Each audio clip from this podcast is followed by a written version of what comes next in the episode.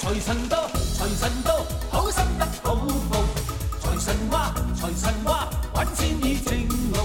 财神到，财神到，好走快两步，得到佢睇起你，你有前途。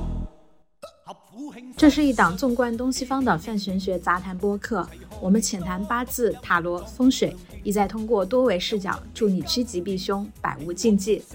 无灾无难，科学玩命，有吉有庆，能治百病。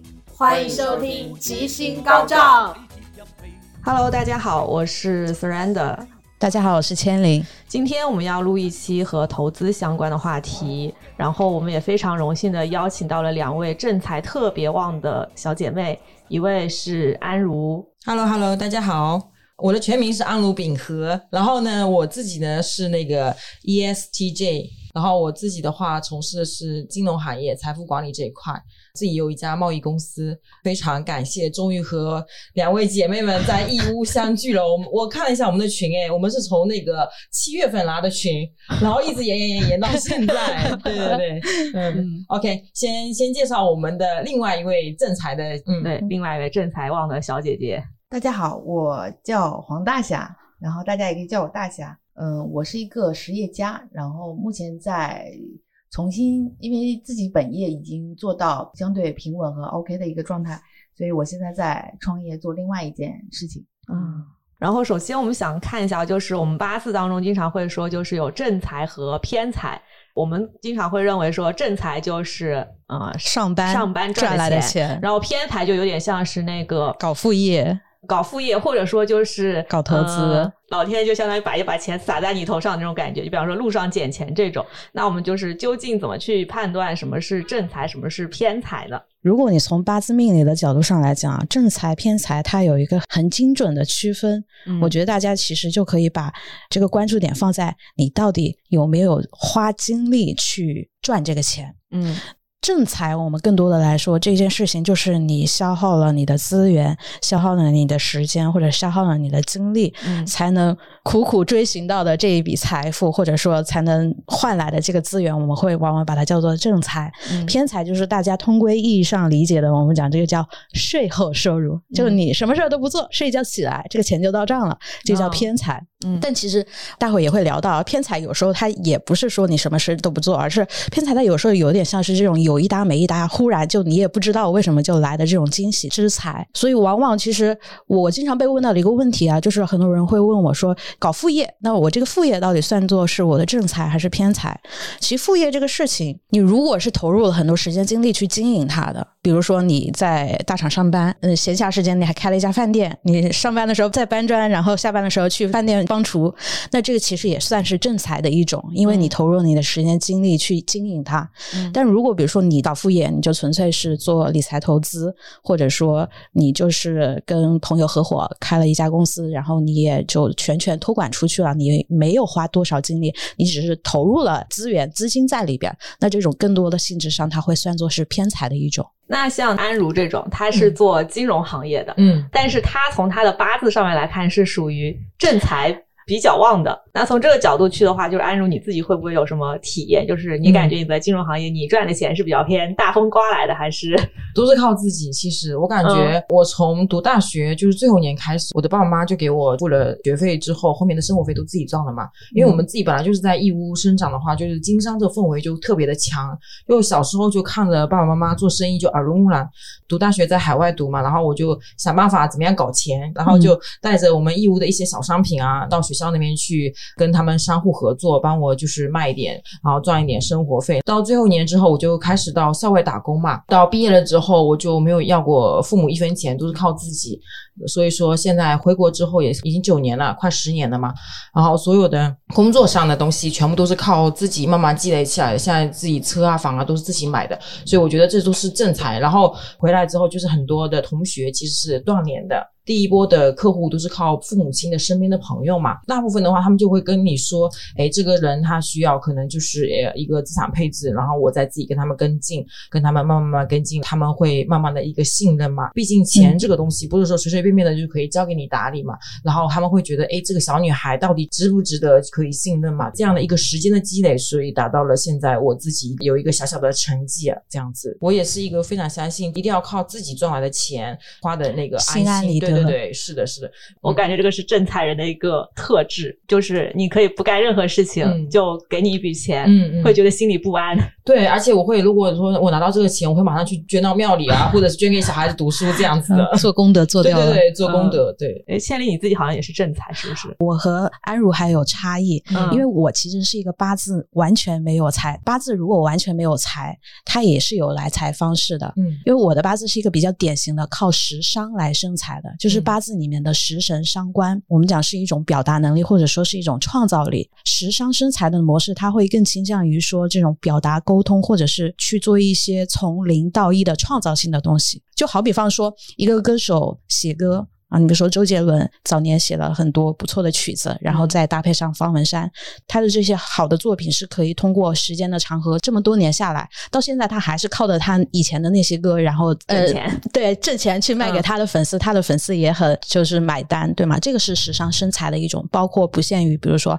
程序员，你写代码，你是编剧，你去创作一个好的本子，然后或者你是这个舞蹈演员，或者是 whatever，反正这种跟创造相关的，它通归属于这种时尚生财的范畴。这种生财方式其实跟安如的这种正财，它会有点类似之处，嗯就是它一定是你先有了产出。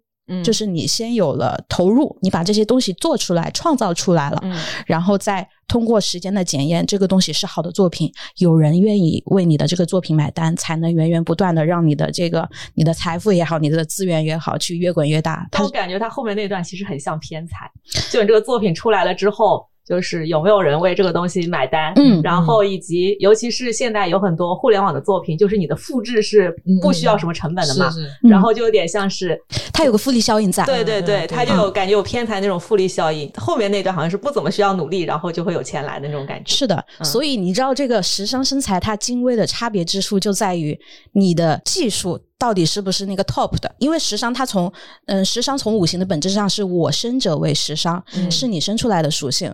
对那它代表你的才华和你的表达。比如说你的才华只是一个，比如说百分之五十那个水平，就跟大家都差不多，你的技术也就一般般精湛，那你可能就是吃一般般的饭。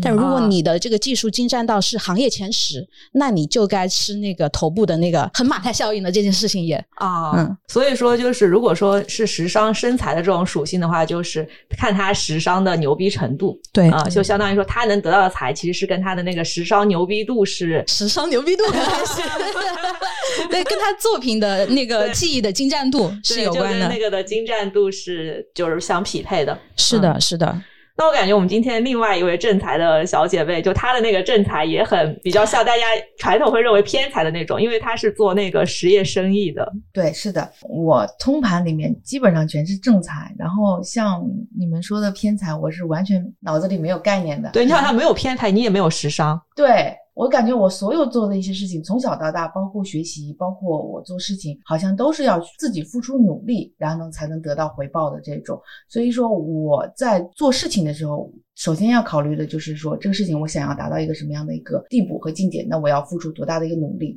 都是有规划的，就是嗯，对对，是好。像正财的都是会把这个呃我要做的这个项目或者这个生意，我们先有一个一通规划，然后再自己去努力的争取，然后去达到这样子。对，那我反过来就稍微讲一讲正财好了。嗯这个属性，正财它跟食伤有过非常大的区别，是在于说正财它擅长干的事情，并不像时尚一样做创造。嗯正财他往往很擅长的是去把现有的条件攒起来，比如说这里有一家独角兽公司，你要把它做成上市企业，啊，对这是正财的人非常擅长去做的事情。他适合把这个一做到一百，对，把把资源整合这样吗？对对对对对，是的，嗯嗯把资源再分配这个过程是正财旺的人很擅长的一件事情。就像昨天咯，我们去参观我们义乌的企业，我就把资源我身边的姐妹的他们家企业整合起来，所以我们就大家可以去到我们义乌真正的实地考察，那也算嘛，对吧？对对对对对，对，那我感觉正财旺的人很适合做那种企业的发展期的人，嗯，对，是的，嗯是的，是的。就，相当于那个零到一创建那个人，他可能得是个时尚旺的人，嗯。啊，或者说一个行业一开始最早发现这个商机的人，应该是一个时尚旺时尚旺的的人，啊。然后正财型的人，他看到哎这个商机有了，那么其他的一些资源条件可能也没那么贫乏了，他就相当于可以去复制一个这个东西，这个可能是正财很擅长的，或者说正财发现周围有什么那个现成的一些东西，他把它攒在一起，嗯嗯嗯这感觉是一个正财擅长的人。我我有一个问题啊，嗯就是说，像正财旺的人，他会不会不适合当一个公司的一把手，就是适合当军师这种角色的？会不会是有这种限定？就首先一个人的八字盘里面，他不可能只有正财一种属性，嗯他可能搭配，比如说正财搭官杀，嗯嗯官杀那意味着其实你是有这种管理能力，或者是制定规则的这种能力。嗯那往往这种正财又搭官杀的这种八字的话，其实还挺适合做这种一把手，或者说这种管理类的人才的。但如果比如说你的八字像刚才一样是食伤搭的财，嗯就是你既有创造力，然后你又有整合能力，那你更多的可能会偏向于适合去做这种策略层的啊、嗯因为你既能去发现好玩的东西，嗯。发现商机，然后你又擅长把身边的这些东西给整合起来、串起来，嗯，它会有这个差别所在。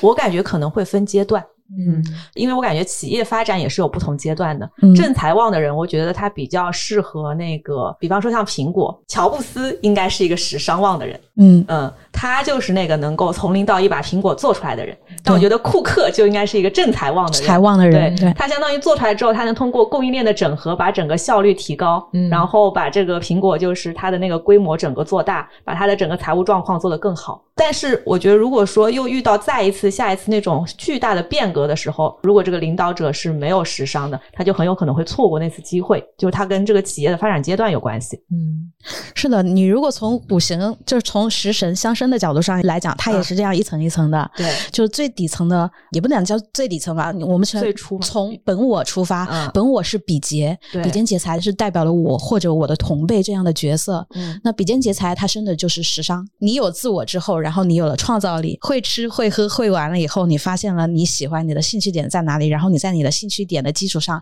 发现了这个商机是什么，然后食伤再生财。嗯就是你把这个商机给创造出来了，然后有一个雏形之后，然后接下来你就是要慢慢的往这个罐子里面去积累你的资源和财富，然后把它越滚越大，对对是这么一个过程。是财又生的是官杀，嗯就是这些资源都已经大到一个规模，你就需要有一些对有管理、有条条框框、嗯有这些就是基础性的规则，让它能变成一套常规流程。对是对，沉淀下来，常规化了，然后最后官杀又是生的是硬性，啊就是当你的这个企业的管理已经到达一个平稳的程度，最后你要追求你的企业文化，呃，要讲社会责任感了，要讲意义了，对对，就是这么一个过程。嗯然后意义最后呢，硬性又是生的比劫，意义又是服务于更多的人，去赋能更多的人。我们讲的所谓的利他，它是这么一个循环的一个过程。哦，因为我们现在都是女性嘛，还有讲讲男生，这台不是就是他们的老婆嘛？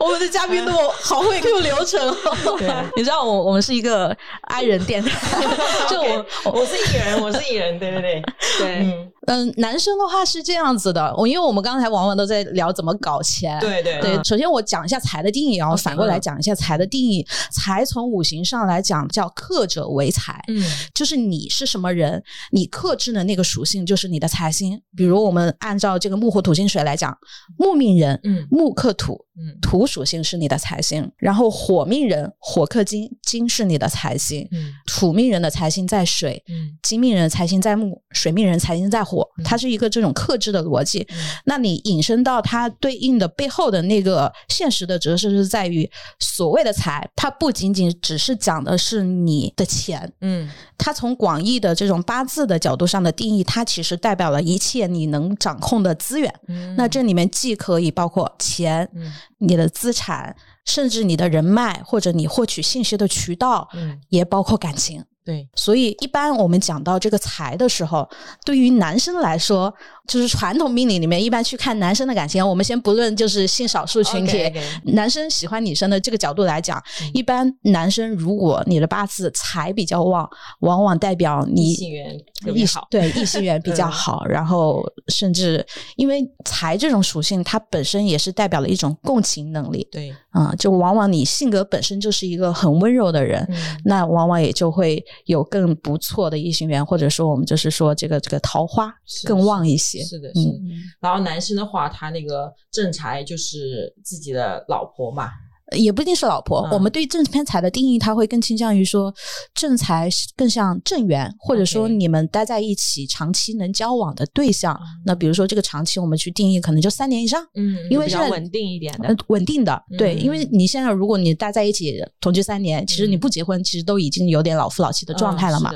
那偏财它就会更像是露水情缘这种感觉。嗯那比如说在一起可能就三个月就分手了，嗯那这种就更加偏向于偏财性质。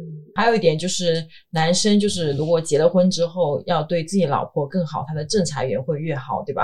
对，是的，嗯是的啊，这跟女生一样的。我们是不是以前讲过讲感情的时候，女生要看官杀嘛？，对啊，啊，对对对，女生事业旺，嗯感情财旺。是，男生其实也是一样的对自己的老婆也好，财运越好。对对，嗯哎，那刚才就讲到那个正财特质，那偏财是什么样的一个特质呢？偏财的特质啊，那就非常不一样。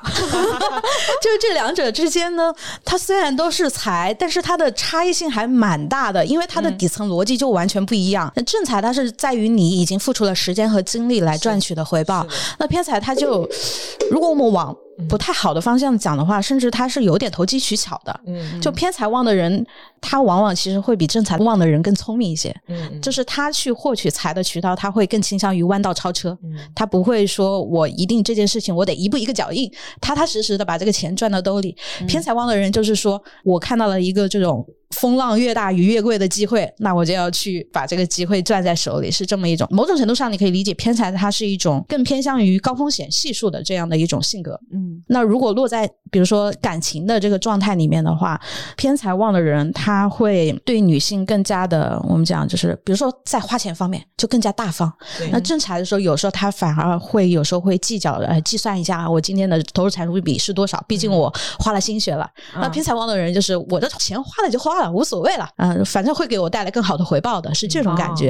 啊，那我感觉偏财它就是有点儿就是它的投入和回报不是直接挂钩的，对，他有时候就是投入了进去之后没有回报，但他有的时候呢回报来的时候呢，他又没有投入，我感觉偏财旺的人会有一种天然的自信感，耶。嗯这个也是正好我昨天跟你聊的时候，我我当时一个发现，嗯就首先我们先不论正财偏财，你会发现财旺的人，他天然就有一种乐观的精神嗯嗯啊，这跟硬性旺的人是有一个很大的区别的。我们讲硬性旺的人，他很喜欢去思考哲学性的问题，一些很抽象的，比如说人生的意义啊，各种反正意义层面的事情。但财旺的人就很务实，嗯就这件事情，只要我能通过我的付出、努力、实践去获得的，我就去做好了。思考那么多干嘛呢？就像我那冲冲冲，对啊，对啊，对啊。嗯所以你会发现，财旺的人往往就是困难一个个来了，我一个个把困难给对 cover 掉就好了，对就很乐观。对，就迎刃而解。对那这个啊乐观里面，它还有一个这个层级的区分。就正财的话，它会有那个风险意识，嗯，就在于说我投入了，我还是希望能够获得等额的回报。嗯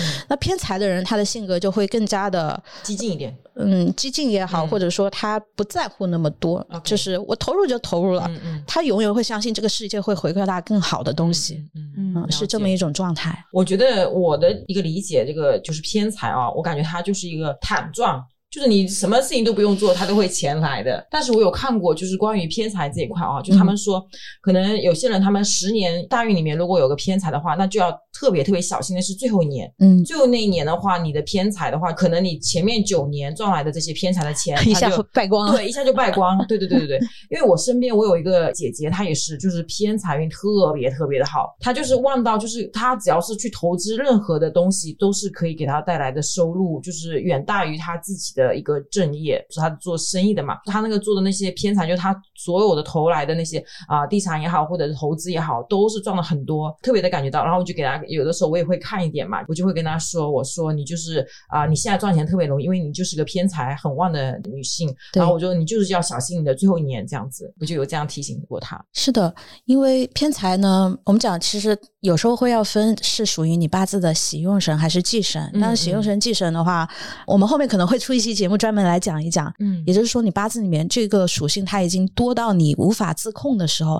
它反而体现出的那种不好的那一面是更多的嗯嗯嗯啊。这是我们刚才讲的偏财大方。对那它为忌的时候，就体现出来可能是挥霍无度啊啊，就是过度的自信或者说过度的乐观，会让他手头的那个他自己花的都不知道花到哪去了，是这种感觉。是的，嗯而且你刚才涉及到的那个问题就是大运最后一年，嗯因为大运和大运交换的时候，它其实会涉及到一个不稳定的时期，它不是一个开关制，就像我们现在大家都在讲这个艮土八运到离火九运，对对对，它不是说到了二零二四年二月四号立春那一天，嗯我就突然按下这个开关，我就变成离火九运了，嗯不是的嗯，它是一个慢慢。八运退行，九运在慢慢进气的一个过程，所以你会发现，现在虽然还是二零二三年，嗯。已经有很多关于八运的东西慢慢消退了，比如说房地产啊，各种限制已经来了然后关于火运的东西已经提前很多都已经兴起了，比如说电动车整个行业，嗯。对，所以它会涉及到一个交换期的问题。那交换期也就不稳定，嗯因为往往其实我们求财是期望在一个稳定期内去求财，而不嗯是说什么什么乱中取胜怎么样。但为偏财的人不会喜欢这样吗？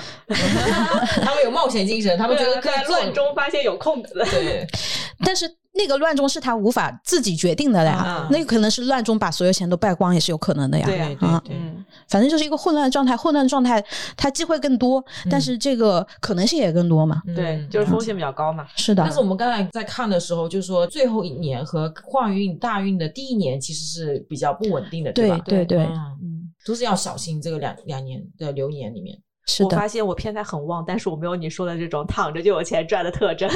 嗯，但你还没有到时候，对 我要到什么时候才能有这个这样的好事？你的偏财在石柱嘛，嗯，石柱会更加倾向于晚年。哦，晚年嗯，晚年我就可以躺赚了，是吗？嗯，是，那是，嗯，就因为我们有不同属性的人嘛，金木水火土，那不同属性的人，他的那个财的属性也会不一样。那这个嗯会在具体的表现上会有什么差异吗？还是有一定差异的。嗯嗯，我们单个来论好了，比如说牧民人的财，嗯牧民人在土嘛，甲乙木两者，甲乙木都是克土的，嗯比如 surrender 是个甲木。如果我们以地支来论，我们大家知道，其实地支里面十二个地支土属性占比是最多的。因为辰戌丑未四库土嘛，嗯剩下的八个是那个四驿马和四桃花。那你会发现，其实木命人天然他的财商就是比其他属性的人是更旺的。十二个月份里面，土的月份财旺的月份是最多的。嗯，他有四个，别人只有三个。哇，太羡慕了 别人只别人只有两个，哦，别人只有两个，我有四个。对对对对是的我也有四个有财运的日子。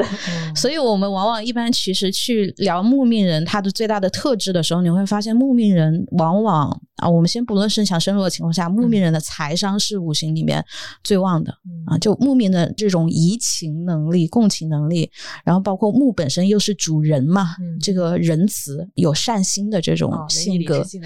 对，嗯所以这是木命人的财性的一大特征。然后你往后面走，火命人的话，火克的是金，就是火命人他所拿捏的这种财都是比较硬性的东西。你会发现，嗯因为金属性它都是一些我们讲一些玩金需要火炼，就火命人他能够去掌握的这种财的领域，可能都是比较是硬核的，啊、对，比较硬核的，或者说比较想到了硬科技。对，就这这种感觉。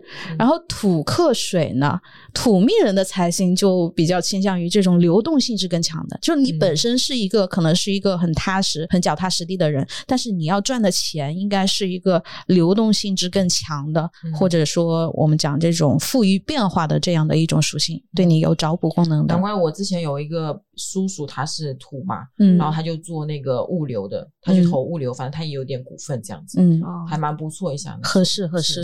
对，让那感觉他比较适合投物流消费。哦，还消费也可以是吧？嗯贸易这种，嗯是不是都比较对对对，适合？，对，它有就流动性是这种往来交通这种。对，包括这种金融领域，上次也讲到金融领域它是属水的。金命人财星在木的话，首先金命人本身就是一种很前面讲的这种玩金的这种感觉，就是比较顽固的，或者说嗯它比较凌厉的。嗯，但是他要去赚的钱就是柔软的，嗯就是木属性的领域，比如说文化行业啊、健康领域啊这种。艺术品投资，对，是的，你要克制的那个领域，往往就是跟你的天生的特性是有一百八十度对立的那种关系的这种状态。哦，啊、然后最后水来克火，水命人的财星在火的话，火属性那就是一些比较虚无缥缈的行业，或者说跟这种、我们讲离火九运相关的这种呃美化性的。美化性的、包装类的、嗯呃传播性质的，嗯、包括娱乐的这些东西是相关的啊、嗯嗯还有什么问题吗？其实还有很多问题。对，就刚才有提到看那个财这个东西是不是你所喜的嘛？嗯那这就是到一个问题，什么样的人是适合通过财的这个东西去赚钱的？就是每个人的赚钱的方式可能不一样。像时商比较旺的人，这个是他的天赋禀赋嘛，嗯就是他比较适合通过时商的方式去赚钱。有的人用这样的方式赚钱，会不会对他自己不好？这是两个维度的问题了。对对，这是两个维度的问题嘛。对这就一个是你擅不擅长，然后第二个是那个合不合适合不合适。嗯对，这就就要看他的身强身弱喽，对，是的，对吧？这个问题其实需要拆解一下的。嗯第一就是刚才讲你适不适合，那往往是要看你八字里面哪种属性多嘛，哪种食神多对啊、到底是食伤多还是正财多还是偏财多，甚至正偏财混杂也是可以的。刚才其实漏讲的一个情况就是，如果你八字里面是正偏财混杂的，那说明一般你赚钱渠道是非常多的。嗯是的就不光仅限于说我是 hustle，我努力，嗯啊、嗯你可能就是也会在你的主业之外有非常多的副业的这种来钱渠道我感觉。这种正偏财都很多的人，他很有可能是通过他的主业发展出的副业，或者说他相当于说他主业做的很好之后，嗯他那个主业的东西，然后他再给他衍生出了衍生出了一个他的副业，嗯然后副业可以再带偏财，然后他主业就是正常赚正财，我觉得可能是这样的一种属性，就这种组合方式的话，嗯，是的，嗯是的，就我看正面财多的人，我就特别讨厌男生，就感觉他们 花心，是桃花源太多了，我就会有点抗拒。但也会看他到底是啊、身强身弱啦。对，嗯是的，嗯是的。所以就回到我们刚才第二个层面问题，合不合适的这个问题。对。合不合适，那其实就要去找到你五行到底喜用是哪个属性。嗯。比如像大侠姐姐一样，嗯。五行是喜火的，嗯。那我行业就选择美业对。啊、相关的，那就是非常合适，而且正好又乘着未来这个离火九运的这个大运在嘛。对。而且它又是正财，嗯。就是适合一步一步慢慢去积累出来对。那如果你比如说你的八字你喜的是水，嗯。那我可能在行业的选择上，我是不是尝试去找到一个这种，比如说物流嗯。或者金融，或者反正跟这种流动性强的这种相关的行业有关的。就如果我是一个八字时商旺的人，我又喜水的人，嗯那我找到一个金融领域，然后金融领域它里面肯定也有创造性的工作，比如我在蚂蚁金服做设计，是。所以它其实先是一个方向性的问题，嗯。然后再落到具体的啊，你是什么岗位，你是什么岗位，肯定一定要依据你的天赋是什么，你擅长做什么，而不是说我比如说我需要财，但是我八字里面一点财都没有，那你是干不了财的事情的。嗯嗯嗯，所以我们以后比方说要做什么事情啊，或者合伙人或者员工，我们都要看一下他应该什么角色，这样 分配就是很好。就根据他的时商情况来判断他应该干什么职对能。对对对，我就嗯觉得很幸运，我们会有懂这一块八字这一块，然后又有那个签灵坐镇，然后我们就是感觉以后的事业会越来越好。没有没有没有 大家一起发财。对对女人就是要搞钱。对，所以这个东西它就是，首先你根据你自己八字里的那个时辰情况来判断你适合做什么角色，对，或者什么类型的工作，是，然后再根据你的那个喜用神的一个情况去判断你适合什么样的行业，对，然后你的选择方式其实就是在这样的行业里面去做这个类型的一个角色和工作是的，是的。是的，就像我们嘛，上班然后又家里面又做一点生意，这样的话就是很多其实来钱的渠道，嗯所以学一些这一块是对未来是蛮好的。对你这个角度来讲，首先你八字里面财旺，嗯你擅长做整合类的工作，对，但是你又偏身弱，你需要硬心来补充一下你。其实你的实力就已经很好的解释说，我身弱，我的那个精力没有那么旺盛，但我需要有一些精神层面或者贵人的一些支持，让我能很好的去担住这些财。我们就顺手聊到了一个啊我们经常听到的一句俗语，叫做“身弱不担财”的这个问题。嗯因为我们刚刚讲身强身弱嘛，一般其实什么样的八字容易大富啊？嗯嗯首先，你的八字是个身强，而且财也强，嗯嗯，往往这种八字就会意味着你有精力能够去把这些财给拿捏住，能去 handle 住，那自然。就是大富之人，还有一个经常常见的八字，或者我们经常听说的所谓身弱不担财，就首先你本身作为身弱，嗯你的精力就已经不够了嗯嗯。啊、或者说你身边的贵人就不太多，嗯。然后你身边又全都是资源，对。它就会体现出一种我们讲叫过手财，对对，就是这些资源明明都现成的放在你身边，嗯但你承担不住，嗯。你的精力可能没有办法的把每一个资源都吃下去，嗯。最后的结果就会变成说，哎，我这个吃了一口，那个吃了一口，但什么事情你说它做成了一个大的事情、嗯。没有？嗯它是这么一种状态，它不是没有解法的，它是可以破的。破的方法就是说两种啊，一个我们讲是补比劫，嗯补比劫就是同辈朋友来帮忙，嗯。就你本身资源就很多了，嗯嗯。你自己扛不动。他这种场景就像是你坐在一个金山银山上，是。身边全是财宝，嗯。你一个人不可能把这个山全部给挖走。嗯。那你这时候就需要呼朋引伴，对把你的好朋友全部叫过来说，啊，咱们一起传一个项目。嗯，然后我们是。是把这些财全部，不管是这个愚公移山也好，还是用一个什么魔法传送门也好，反正我们一起把这个财给扛走。嗯。然后虽然事成之后，你得分一些账给到你这些朋友对，但是大家一起把这个钱给赚了。嗯。啊、这是一种身弱不担财，但是可以破的一种方式。然后另外一种方式就是嗯。你日常在做的嗯。补硬性。嗯嗯。就我有这些资源，嗯。我没有办法把它很好的自己去变现，但是嗯。我把它布施掉、啊对对啊，，我把它变成捐掉。利他、利社会的一些因素。对。未来某一天，它其实是会反馈给你的、嗯嗯，它会回来的。就是我们上期聊那个吸引力法则，你知道吧？对对，就钱钱出去玩了，对，他会回来的，是的他会带着他更多好朋友回来的。对就吸引力法则那样子，是对是是，哎，这里我有个问题啊，就是如果一个人八字原局当中，如果他是个身弱，就代表他本身的那个印星和比劫是比较少的嘛？对，那他日常生活当中会不会可能有种情况，就是他想找朋友，但是他可能因为原局中比劫少，那他实际上就能找没有多少朋友对，嗯嗯，这种它是可以通过主动的行为去改变的吗？可以，人是嗯有主观能动性的，但是还涉及到一个问题啊，就是你要合理的利用自己的大运流年。嗯就比如你某一步大运流年走到比劫旺的时候了，嗯其实就是老天给你明示，告诉你，你这时候需要动用朋友的力量了。嗯，就那个时候就自然其实相当于你大运流年里面有更多的比劫和印的时候，就会得到这个补充。对啊，然后嗯你就乘风追击就好了。嗯我的命应该是从弱格就是变成强格了，对吗？首先是这样子的，嗯身强身弱的定义里面它不会变，就是如果你是一个身弱的从格，嗯首先你是身弱，嗯就你不可能说你是一个精力特别旺盛的人。嗯然后所谓的从弱，是因为我们在讲正格八字的时候，你弱了要扶，就是相当于你要往强的那边掰，让你更加平衡。但现在你的情况就是你弱的太多了，嗯就我们讲有点像中医里面讲的所谓的虚不受补，就是你不再多，你没有可能把你往那个平衡的拉，那这时候你就要去顺从你八字里面最强的那个属性。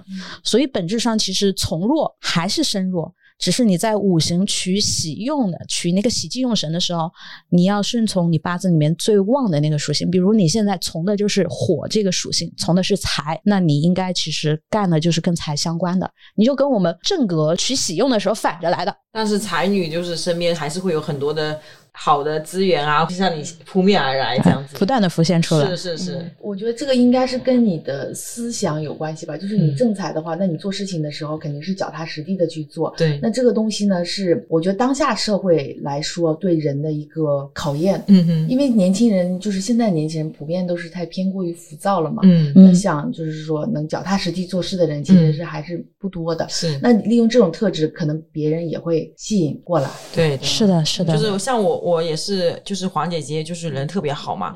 然后她每一次就是做什么事情，她就 OK，就马上就落地。所以说，我就感觉，哎，这一次大家就又大家都是才女，又聊财这一期，大家就都聚集到她这边来，我们一起聊，就更加的好。是的，嗯，也是真的是一种吸引力法则，也是属于一种它的一个资源整合嘛。因为正常的话，资源也多嘛，对吧？是的，是的。OK 然后我们刚才聊了很多，就是关于正财的，就是这种脚踏实地的行。然后我觉得大家应该会对偏财这种就是躺着就能挣的这种方式也会很感兴趣。如果说一个人，首先他如果说是本命就有偏财的话，那嗯他就是比较怎么适合，就怎么样能够比较好的利用他的这个偏财属性。作为一个一点财没有人的人，我觉得没有特别大的发言权。我觉得其实你可以说一说你日常生活中是一种什么样的思路。我可以讲一下我对你的观察，嗯就是我觉得偏财旺的人很神奇的点，就是在于我发现你经常能够发现需求是什么。比如说时尚旺的人眼里，我考虑事情的出发点，我会觉得这件事情好不好玩，或者这件事情、啊想不想做？对我想不想做，能、嗯能不能够给我带来快乐，或者给我带来意义？我发现你每一次想到一个新的东西的时候，你就会立马想到，哎，这个事情它是不是能够有人想要。对，就很产品思路啦，就啊就真的就像我们昨天是哦昨天对，啊。就说起来，我们为什么会做这个电台的时候，这个电台当时是我去找千灵，我说我们一起做一个玄学的电台吧。嗯嗯，然后我当时的出发点是因为我其实一直在听播客嘛，嗯然后我发现哎，玄学这个赛道的播客好像起量嗯挺快的，有一个个流量红利期。对对对。然后我就去跟千灵说，我们一起做个玄学播客吧。嗯嗯。然后千灵当时没有答应我，呃，你也没有直接拒绝我，但你没有答应我，嗯嗯，你就说 考虑考虑之类的，好像是这样子。然后过了几天之后，你才跟我说，嗯，我们一起做个玄学电台吧。嗯嗯，是这样子的。对我当时想法就是，因为首先我也是个很忠实的这个播客用户，我也听播客很多年啊。对，我觉得播客这事儿，因为之前我们还在蚂蚁的时候，跟朋友也也有一起录播客嘛。那时候嗯饭后设计师，包括我跟所有人的认识，也是在那个播客中认识的。我就觉得，哎，好像，嗯，我需要一个场合，就去把我这些无处安放的时伤给宣泄一下。哎，好像确实挺好，挺有意思的。然后我就是从一个作为你们的一个粉丝听友来听起来，因为我自己本来就很喜欢玄学这一块嘛。那后后面觉得哎还蛮好的，就呃你们声音也特别特别好听。然后那时候就加了倩影的微信，我就说哎你们要不要到义乌来哦，来录一期播客。嗯从那时候我们从七月份开始组群嘛，嗯组群，然后到现在就是一直延期延期延期，延到了正好我们艺博会耶，你们很会选时间哦，对。然后昨天我们也去看了，就是我们有名的那个夜市，然后千里也告诉我一些就是怎么样看风水的这一块，啊，那个夜市风水很好。非常好。为什么每个人进去他们都会消费啊？这样子对吧？嗯哦，那说到我自己偏财，我感觉有几个，你提到那个点，我就想到有几个。嗯一个是我第一次买到十倍股的那个时候，哇哦，就是买五菱宏光当时的那个股票，嗯因为那个时候的原因是因为我看到五菱宏光推出了那个五菱宏光 mini 的那个车，嗯然后我就觉得这个车肯定会卖得很好。当时应该是定价应该是五万还是三万，嗯这个价格我就觉得非常有杀伤力，就它的价格跟一个包差不多。是是，啊、就一辆车的价格定到跟一个包差不多，就马上会突破很多人的认知下限。嗯嗯然后它那个车型以及它那个，就虽然说它的里程数可能不太高，嗯但是它特别适合在小县城里面开。嗯代步工具嘛，嗯对就是是的，对，所以我就觉得它这辆车肯定会很有市场。然后当时就去找它的那个上市公司，嗯，嗯就五菱宏光本身这个公司它是没上市的，但是它有一个配件厂上市，在港股上市的。对，然后我当时买了那个股票，哇哦，对，它就应该一个多月一两个月吧，它就涨了十倍。对对对，嗯是的是的，这是一个。然后还有一次的那个是最近买那个黄金，嗯哦，那个事情就更离奇了，你知道吗？嗯？那天我去那个火车站，嗯因为我要出差，然后又打了个车。然后我打了个车之后呢，我就跟那个司机在唠嗑，我就说你是干嘛的？然后他说他是做代客理财的，哦，他闲的时候就是开开车跑跑车，随便挣一挣。嗯我觉得他也是一个偏财很旺的人，嗯因为他非常懂那个跑车的技巧。嗯嗯因为我跟很多那个跑车的司机都聊过天，嗯我发现有的司机很笨的，嗯哼就是他们就是真的是任由那个平台给他派单，嗯但他不是，他就很聪明，他知道在什么时间点去哪个位置等单，然后就可以等到比较多的单。嗯而且他一天只跑那两个时间段，就一个早高峰时间段，一个晚高峰时间段，嗯其他时间他都不跑，他都歇着的。嗯他这样一个月能挣的钱，比那种就是跟我说他一天要跑十四个小时的司机挣的钱还要多。多，嗯嗯对对，他那个时候跟我说，他说他代客理财，我说那你最近有没有什么推荐？他说推荐你买黄金。嗯嗯，结果他刚给我推荐了不久，黄金就开始暴涨。是，今年就是买黄金，今年我上半年就是买了黄金的那个股票嘛，也是、嗯。呃，基本上一个月二十个点，但是没有买多，因为作为一个正财旺的人，就是希望自己去做那自己的一个啊主业，这样子、对。就买一点点呐、我感觉就是我自己的体感啊，就是嗯。我好像确实很容易发现，哎，哪个地方可能有一些机会那种点子，嗯，但是我发现我自己很多这些点子会流掉，哎。嗯，就是我发现了之后，我当时想想，然后过一阵子就我可能没有什么行动去，没有那么急迫。对，一个是没有因为你是 I 人啊，我觉得这也不一定是 I 人，而且我发现，如果我发现一个点子，我老想着自己做，基本上这个点子最后都会黄掉。嗯嗯我一发现了一个点子，觉得不错之后，我一定要找一个朋友一起做。嗯对你，你是这样子的。嗯，我会分享一下，因为之前孙丹丹有邀请我来帮他一起做一个那个线上冥想的一个小程序。我当时就想，为什么不自己做呢？因为我的思路就是，如果我要做一个事情，我想好，我立马就自己开干了对。你发现时尚旺的人就是很喜欢自己干活，而且也很 enjoy 这个干活的乐趣。嗯但是我们就会天然的忽略掉这个东西赚不赚钱，好像无所谓，嗯就是这种感受。但 s 然的就是，我觉得他很神奇的一点就是，他想到一个点子，他就会马上开始传人。嗯嗯这里抓一个程序员，那里抓一个设计把这个团队拼起来，然后把这个团队 run 起来。我觉得这是一种很神奇的能力。是对因为我以前也也想自己干，你知道吗？但我发现我但凡想自己干，最后都会黄掉，因为我干着干着我就放弃了。这是因为你原来就是产品就是经理的这个一个身份嘛，所以说你会那个嗯，好像就是出方案，到出完方案为止就结束就没有了。就好像我对啊，我昨天也不是给你一个嘛，然后你就出方案就很细致，你就知道 OK，你说可以做还是不可以做，就这样子。对，但是这个特质的话，是只有偏财才有吗？还是正财也会有这种特性？因为我发现我也是这样的。会有的。嗯，首先正偏财它本质上都是财，那财它通规上都是会倾向于说我。不关注那些东西细节到底怎么样，嗯。我只要把这个总体上的拎起来，然后把它能转起来就好了。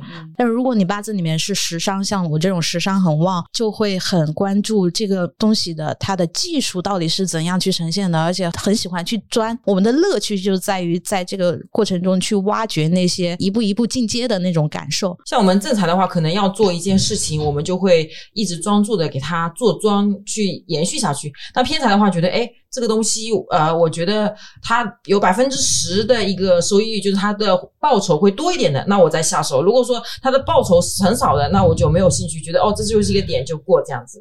哦，我知道了，嗯就是正财的人他会注重这个投资回报，时尚的人根本不在乎投资回报。对啊，对我不在乎，因为我前一阵子还跟青林我说，你投入这么多时间去剪辑，我们要不花钱雇个人啊，干这个活吧？嗯，我我然后我没有理他。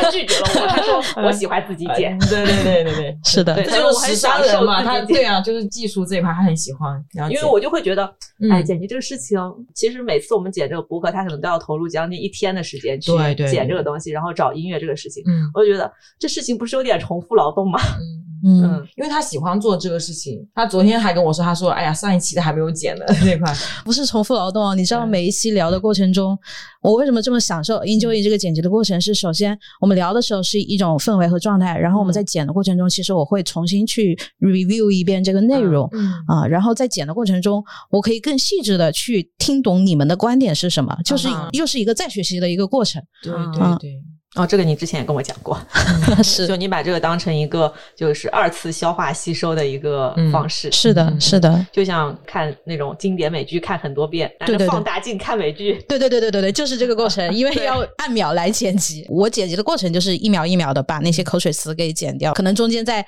重新组装和拼装一下，把我们的话题。你知道吗？我的人生当中就没有一个电视剧我看过两遍，也没有一本书我看过两遍。偏财，懂 了懂了。那我真的是会把《悲惨世界》和《La La Land》看了三十多遍以上的人。那都会背了吧？下一句台词是什么？对，里面的歌我都会唱的。哦，我就不行，你知道吗？我嗯一直不太理解啊，就是能看那么多遍。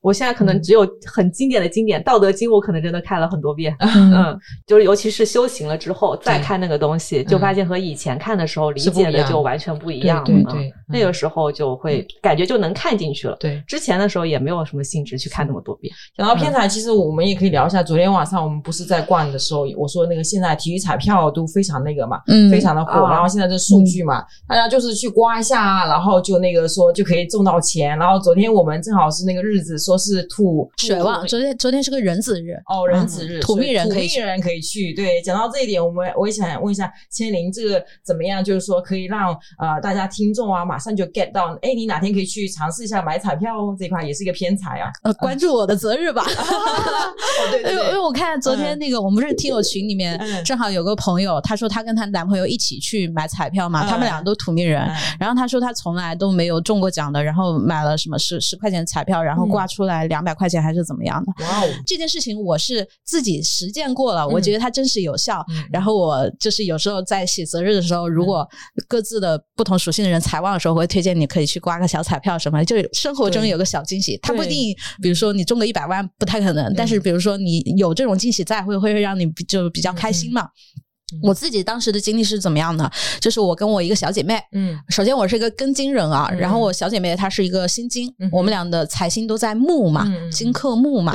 然后有一天我们也是出去玩，去舟山玩还是怎么着，走在路上，我们本来也是在逛夜市，你知道吗？嗯然后我突然想起来，哎，今天是一个卯木日，啊嗯就是卯木是一个它的藏干是阴木嘛，嗯那对他来说是偏财，嗯对我来说是正正财财。对对，我就跟他说，哎，我们正好走到一个那个彩票站点，我说你去刮个彩票吧，你今天一定能中奖。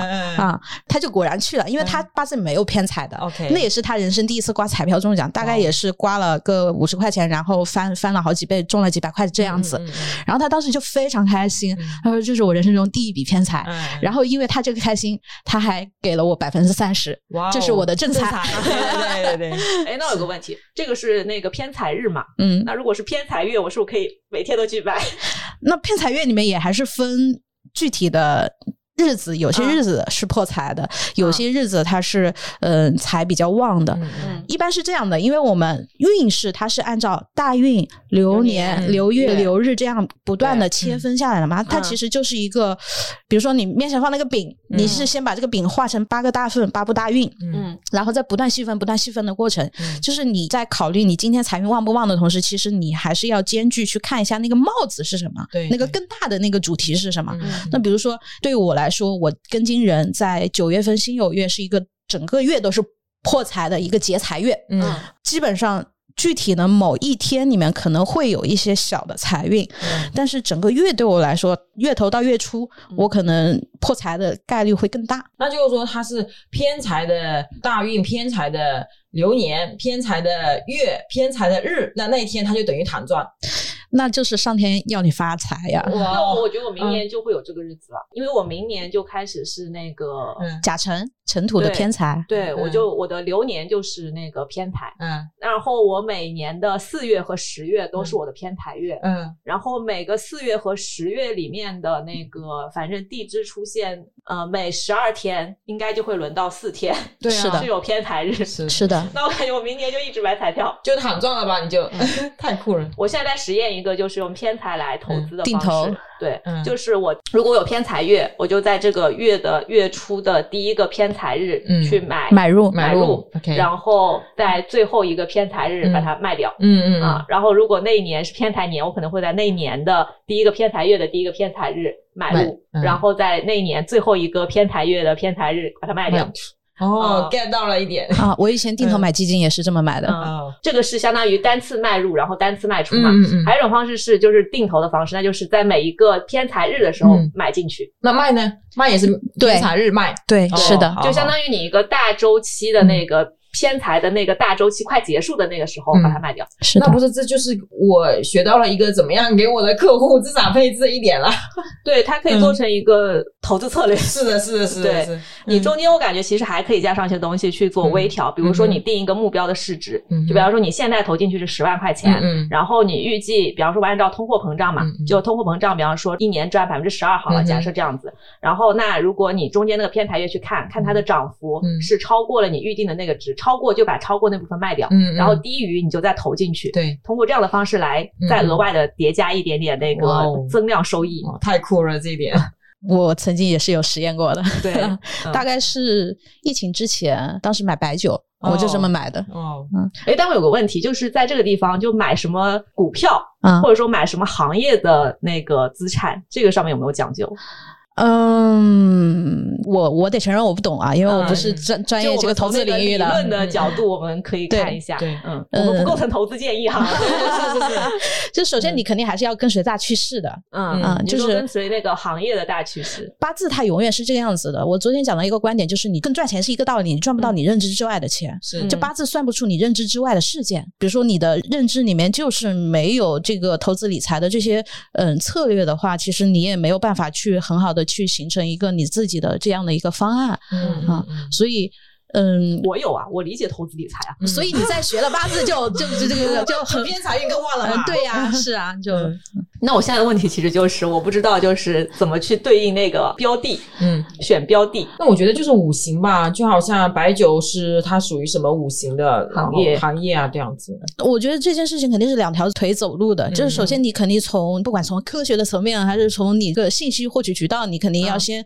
了解，嗯、这个大趋势是什么样子。就从现实的角度上，就就先抛开玄学不看啊，嗯嗯你肯定要了解这个大的世界它的运转的方向是什么样子。然后其次再说，我用玄学加成，比如说你是木命人，你的嗯这个财星在土，那是不是更多的可以去考虑一些跟土属性相关的一些行业这些相关的东西？再细节到具体方案落实的时候，就是你说的。土行业也还有很多对啊对啊嗯是啊嗯是啊就是说大方向可能是土对啊行业会更合适。那剩下的其实就是交给你自己的缘法了，就是你自己相应的是什么东西，哦你对什么东西感兴趣。那比如说土是你的财星，但你对房地产不感兴趣。比如如果你感兴趣是珠宝行业啊，嗯珠宝玉石类的，那你可以往那个方向去看，也是 OK 的呀。嗯哦，哎，所以说他应该是，比方说木属性的人，他应该考虑的是木的财星的那个行业，还是就是他喜用的那个行业？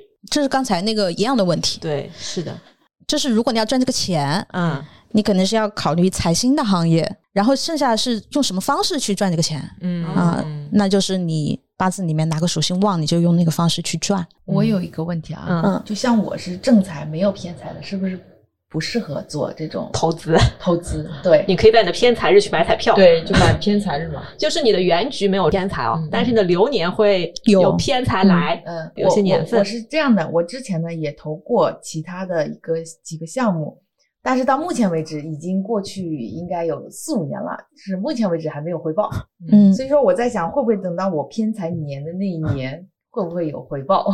大概率是有的。呃，会有的是吗？对，是的哦，或者等你偏财年的时候，那个时候你也可以着重去考虑，因为偏财年它可能只是以年为单位的，嗯那你可以考虑一些短线的投资，比如说，如果你原局嗯你的命盘里面偏财就很旺，可能你这个人一整辈子的这个思考方式就是在赚一些偏财的钱。那比如像你八字里面原局没有偏财，那到了特定的时间，如果是一个十年的偏财大运，那你可能这十年可能就是会混合赚一些偏财的钱。但如果只是一个就是时间很短的一年的周期，那我们可能就会建议说可以考虑一些很短期的项目投资。哎，那如果就是你的财运不太好的时候，有没有什么方式可以增加一点你的财运 buffer？嗯，分身强身弱，身强的朋友就是直接补你的财星就好了。财星的属性，具体财星刚才讲了，嗯你克的属性是哪个，你就去找补哪个属性。嗯啊，身弱的人就是补印和比劫嗯啊，看你比较相应哪种方式嘛。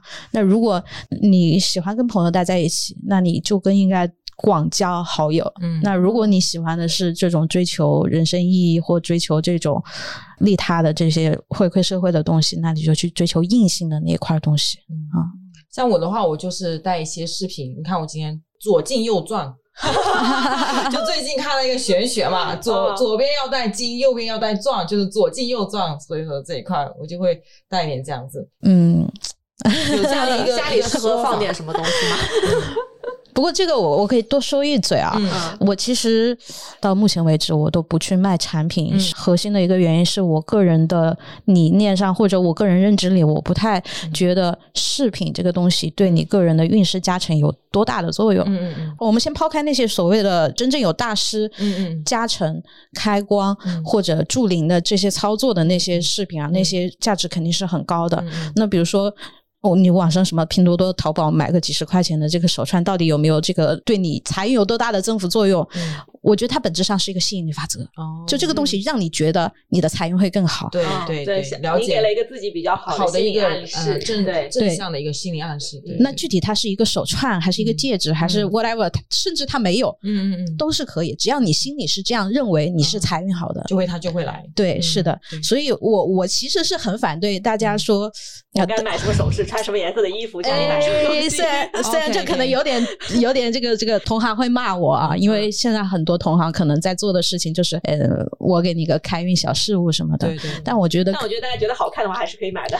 对，我是觉得这样，就是你日常生活中，你就是一个很喜欢首饰、很爱美的，嗯嗯呃，你喜欢穿金戴银怎么样也好，你喜欢把自己打扮漂漂亮亮的对，那你在选择首饰的时候，那你就去选择对你来说旺运的，这个当然 OK 嗯。比如说你金命人财星在木，那你就选一些木质的一些手串嗯啊。然后如果你是这个水命人对，呃，你这个财星在火，那你就选一些偏红色系的啊，嗯就是开运的东西都是 OK 哇，的。那我财星在土，我岂不是得呃，玉石类的啊买。点房子吧。就你这种玉石类的手串或者怎么样都好，我靠，玉石很贵的。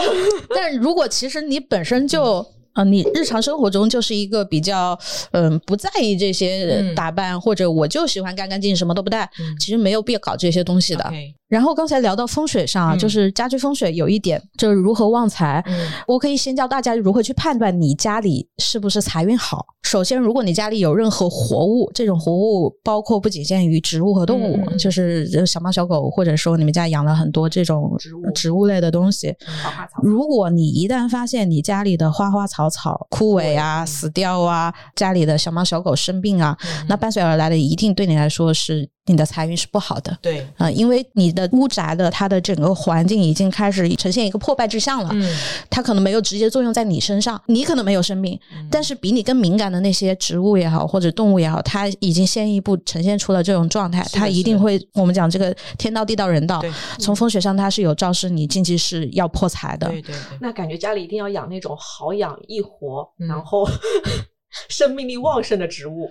就是我自己在自己的家里面是放了一盆植物，然后我就会每一次都会观察它的叶子枯萎。如果说有枯萎那样子的几个，我就会知道我自己的最近这个身体可能会有点那个，嗯就是会啊，然后我就把那个些枯萎的就会拿掉咯。呃，这一块的话就会关注我自己健康这一块比较多。我用这个植物，对我也知道，就是大家去买房子啊什么的，都会啊、要去看的话，会啊、带个。狗狗去，对对对它会叫的很大声，或者怎么样子，会有一个给你一个马上的一个反馈，或者带一个小的婴儿，他们进去的时候他们会哭啊，或者怎么样，这其实也是一个判断他这个房子利不利对，一般如果有这种很大的动静，比如说凶宅啊，嗯啊，你去了之后，这种动物也好或者怎么样啊，它不爱进去，或者小孩一进门就哭，嗯那这房子可能它本身的气场是存在问题的。对但反过来，比如说一个房子气场它是祥和的，嗯这小猫小狗走进去，它自然而然就在某个角落蹲下来睡了。嗯。那那个地方就是它天然就是一个生气气场嗯。很足的地方，嗯。那个往往是你家里财最好的一个点位 OK 啊。啊，我之前看到说，就是找一只乌龟，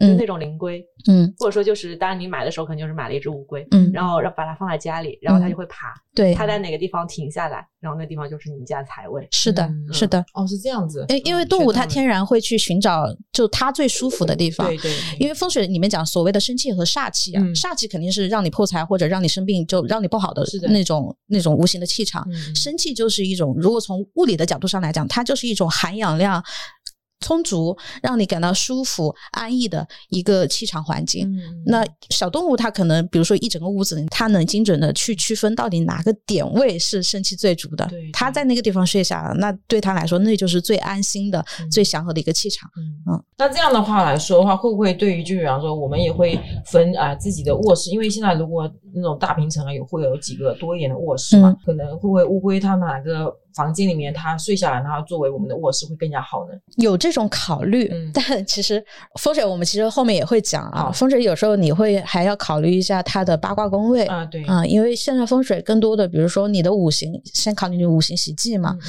比如你五行喜的是火，嗯那其实你在择选你的这个卧室的时候，尽可能可以往南边走，南边的离宫属火的嗯，那这个是跟你八字匹配的。当然，这是另外一套体系了如果从你刚才那个角度上来讲，嗯、也可以，就嗯这种选择方式也可以，因为你就纯粹是找生气对，啊。然后我刚才讲那个体系其实是找五行，嗯它是两套东西。是嗯的，我我可以额外提一嘴，就是嗯家里的卫生间一定要注意。卫生间一般来说，它整体上属性上是属水的。嗯，如果你但凡家里的卫生间有出现什么漏漏水水啊，嗯或者说这种特别污浊不堪，嗯就是我们讲污水横流的这种状态，一定是破财的。嗯嗯，是的是，特别女孩子，就女孩子的屋子，对还会伴随妇科病对对对嗯对，就是他们有说玄学上说，就是女孩子的这个卫生间要每天打理是非常好的，对清理一下，清理干净，包括保持干燥整洁，这些其实对你来说，不光是旺财，对你的身体健康也是大有裨益的。是的，是的。我不是这几年有自己买房子嘛，然后我就是这样子，就是也有朋友他们会看一些风水的嘛，嗯然后他也会教一些我的东西。然后第一个，这个门口开门的方向利不利我，嗯然后在一个洗手间、卧室的方向，嗯然后还有一个就是厨房的，房对，对厨房也是非常重要的，因为也是属于一个聚财的嘛。他会说，嗯你如果住了那个房子，就必须要一个米缸把它装满，这个财会嗯装满嘛。嗯嗯，他说这个房子能买还是不能买，就这样子。所以我我是买东西很快的，特别买大件的时候，我就他说 OK，那我就买。那像我现在这样子，就是跟我的那些客户去聊啊，嗯那我怎么样判断他就是说是哎他是有钱或者没钱？因为现在的人很多，他们就会觉得很会夸大自己的说法嘛。嗯那其实有没有更快的一个方式方法可以知道他到底是啊真的还是假的那个有钱这样子？这个有时候从八字不太好判断嗯，啊、因为首先如果你去要对方的一个八字，要个年月日，也许还六字哎、对对对还还好搞到，但你问他年月日时，别人警觉的一下就反映出来了，嗯你这是要套我信息吗？就其实不太好。我个人的方式是这样子的，嗯我会起卦看 OK，啊，因为起卦会更细节，或者像 Surrender 他可能就是塔罗抽牌啊看一下对他具体的情况是什么样子。嗯就如果这个人他就是从卦象的角度上来讲，我一般是奇门起卦嘛。嗯如果这个人有夸大其词，卦象里面一定会呈现出一些信息，比如说像天蓬星、啊玄武我一下就想到啊、腾蛇这些圣。杯九、圣杯十这种牌，对，嗯，就是这这种欺骗性质的牌。嗯，是的，是的。就是如果他讲的是比较符合实情的，一定是会对应呈现出的一些比较偏向于脚踏实地的一些符号，嗯。或者他的那些财运的符号的状况也是比较好的。嗯，就所以，我一般判断这个人有没有说谎话，或者是有没有骗我，我一般是起卦看。嗯嗯嗯，因为我就会小六壬，但是奇门还没有那么那个，小六壬应该也可以，嗯，嗯，小就没有那么六壬你可以细了，大致。对没没有那么细。细，对对对，大致的你也可以判断。是，也非常感谢就是千里来的时候，昨天就先起了一个卦，他说非常的顺利这一次的卦，对我我现在是这样子，我每天早上起来，我醒嗯来我就会先起一个今日卦。，OK，对，我就大概预判一下我今天的行程，或者我要去干什么事情，一整天顺不顺利。嗯那就是嗯你会发现，其实术数的这些东西啊，它就是在不断的精进，或者说不断的练习的过程中，你越来越熟练，或者越来越准确。当然，你说你要百分百，不可能。这个工具，玄学这个工具，它就不存在百分百的可能性嗯啊！你百分之七十准确率已经很牛逼了。了，对，嗯就是给自己加持一点那些正能量和吸引力法则，对。对，是的嗯，也非常感谢 Serena 和千灵从杭州过来到我们义乌，我们到义乌来吸一吸财气。是是是，我觉哦得义乌这个地方其实能挣钱是很有道理的，就这个地方的人其实就感觉非常的乐观。对就大家都说现在国内经济不好，消费不好，你知道吗？嗯嗯但我们昨天去那个夜市，我靠，人爆满，嗯是是 是然后所有的店主就是都非常努力的在吆喝对。然后我们那些昨天参访的一些企业主，大家都非常的正能量，对，嗯，嗯，这个昨天我跟 Serena 也在讨论过，嗯你会发现，哎，就是江浙这一带为什么就是以经商来著称啊？嗯古来就是这种江南这种商业是从宋朝之后是是就慢慢起来了，更加嗯发达了。嗯我们还是回到那个靠山吃山、靠海吃海的这个原理嘛，就是你有什么资源，你就哦赚什么样的钱。就是你会发现靠自己，在江浙好像没有那么呃丰富的资源，或者它的资源都是一些这种轻工业相关的一些资源。嗯那那些资源其实都是后天那个的，对嗯它其实没有什么先天资源。它就慢慢演化出了一种这种以物换物，或者说这种用资源换资源。我们那天我们从那个高架下来的时候，还看到那个呃义乌这边的那个那个鸡毛毛换换桃对对，这是啊我们非常有名的，可能爷爷奶奶那一辈吧，他们就是敲那个糖嘛，就是那种麦芽糖，对然后鸡毛换糖啦，然后大家用收集起来的鸡毛换成那个糖嘛，麦芽糖麦芽糖，然后嗯交换了之后，然后就是做成那个鸡毛掸子，然后去卖。对，对，我就对这个非常的有体感，就很形象化。你就把嗯很具体的、很小的两个事物做交换，然后结果我可以滚出这么一个呃世界点点的攒出来。对、嗯世界小商品之都。宇宙的尽头义乌嘛，搞钱尽头就是义乌。是的是的，是的，其实我觉得就是大家在搞钱这个事情上面，就是只要保持一个积极乐观，然后利用好自己的禀赋，就肯定会能够收获到自己是的，是的，，就是。嗯。小富靠勤，嗯大富靠命。对、嗯对，然后多多关注，吉星高照。啊，感谢，感谢。嗯嗯，嗯，好，那我们就这样。好，嗯，可以，可以。感谢对我们节目有过打赏的听友。截止到二三年十月三十日，平台已结算的打赏收益将全部捐赠到支付宝公益项目，详情请见本期节目 show notes。